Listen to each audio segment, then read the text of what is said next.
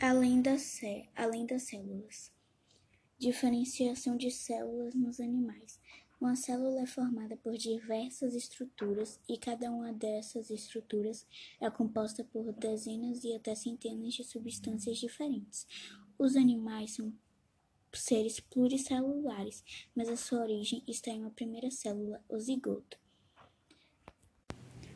O zigoto é a célula resultante da união do gameta masculino ou feminino em estágio anterior e à divisão celular. Portanto, representa o estágio mais inicial do desenvolvimento do embrião. Tecidos. Existem no corpo humano quatro tipos de tecidos: o ciliar, o tecido conjuntivo, o tecido muscular e o tecido nervoso. Cada um deles é formado por um agrupamento de células e funções parecidas, sendo assim, a diferenciação dos tecidos se dá pela diferença da especificação de cada conjunto de células. Sistema nervoso. O sistema é responsável por captar, processar e gerar respostas diante dos estímulos nos quais somos submetidos. É devido à presença desse sistema que somos capazes de sentir e reagir a diferentes alternativas que ocorrem em nossa volta, mesmo no interior do nosso corpo. As principais funções do sistema nervoso é execução dos movimentos voluntários, garantir o equilíbrio e coordenação motora do corpo, controlar o tônus muscular e postura, entre outras. Sua principal função é conduzir os impulsos nervosos do cérebro até a medula espinhal e vice-versa. O sistema nervoso central é formado por encéfalo e medula, enquanto o periférico é formado por nervos e gânglios.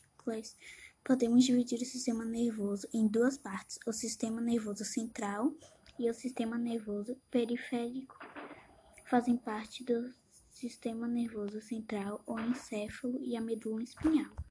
Existem dois tipos celulares no sistema nervoso: os neurônios e as células gliecitas ou glias, com numerosas subdivisões em cada um desses tipos. Os neurônios são células nervosas altamente especializadas na transmissão de informações e constituem apenas 10% das células do sistema nervoso. Sustentação e movimento. Você sabia que só é possível se locomover graças a uma ação conjunta de ossos, músculos e articulações? O sistema esquelético é essencial no processo de movimentação e é formado pelo esqueleto que, com seus 106 ossos, sustenta alguns tecidos, protegendo os órgãos, auxiliando no movimento, produzindo células do tecido sanguíneo e armazenando minerais. Para movimentar o esqueleto, temos os músculos, que são formados por feixes de fibra muito resistentes, com capacidade de contração e relaxamento. Por isso, conseguem movimentar o esqueleto. Para unir os ossos do esqueleto, alguns outros ossos e cartilagens e movimentá-los, temos as articulações.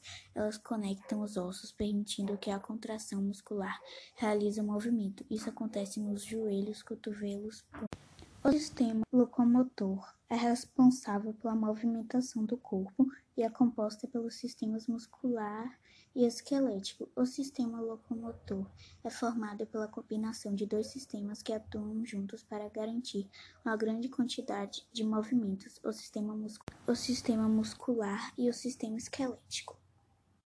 Os músculos podem prender-se diretamente diretamente aos ossos ou fazê-lo por intermédio de tendões, um tecido branco fibroso. Os, os músculos são os órgãos contráteis e elásticos.